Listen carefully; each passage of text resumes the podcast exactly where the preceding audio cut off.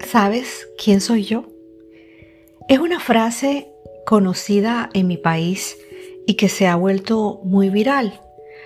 Una mujer en una ocasión dijo esa frase y lanzó la expresión, soy de estrato 5, tengo la plata que usted no tiene, yo hago lo que me da la gana, yo soy rica, yo voté por el presidente, la gente del monte son amigos míos, yo vivo en este estrato y usted no.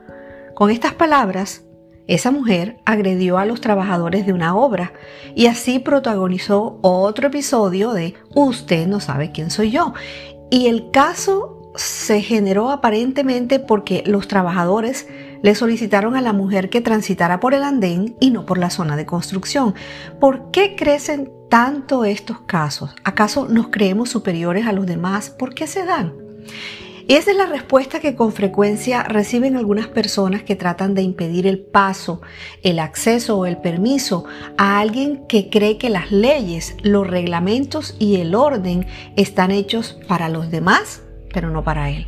Ese tú no sabes quién soy yo esconde un complejo de inferioridad del que piensa que si no es alguien, no será respetado porque internamente se siente menos y debe escudarse en su dinero, en su cargo o en el rol que desempeña para imponer su voluntad en contra de las leyes o de los reglamentos establecidos. Y detrás de esa máscara de superioridad se esconde alguien inseguro y vulnerable que piensa que vale lo que tiene, eh, por lo que tiene o por lo que hace no ha podido ser el mismo, sino a través de lo que tiene o del cargo que desempeña. Otra de las cosas que más necesitamos rescatar es nuestra identidad, el tener claro quiénes somos y hacia dónde vamos.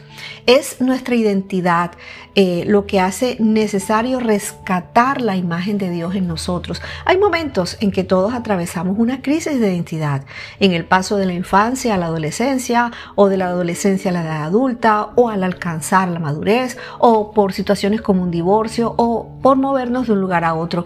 Muchos Hemos vivido el síndrome del migrante. No soy de aquí, pero tampoco de allá. Estamos aquí, pero sabemos que no somos de aquí. Vamos allá y sentimos que ya no somos de allá.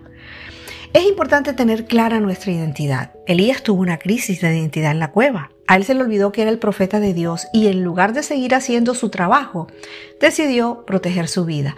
En las crisis es fácil desenfocarse, buscar otro rumbo y desistir del propósito de Dios. Pedro también experimentó una crisis de identidad.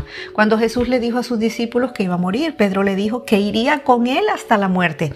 Pero cuando estaba con los soldados romanos dijo que no conocía a Jesús. Hay gente que cuando están con unos son una cosa y cuando están con otros son otra.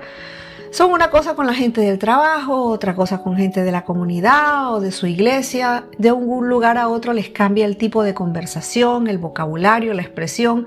Son una cosa en casa y otra con los amigos. Porque no puede ser en la casa como es afuera o como es en la iglesia. Pedro era así, una cosa aquí y otra allá. En Jesús había una identidad muy clara. Un día les hizo una pregunta a sus discípulos. ¿Quién dice la gente que soy?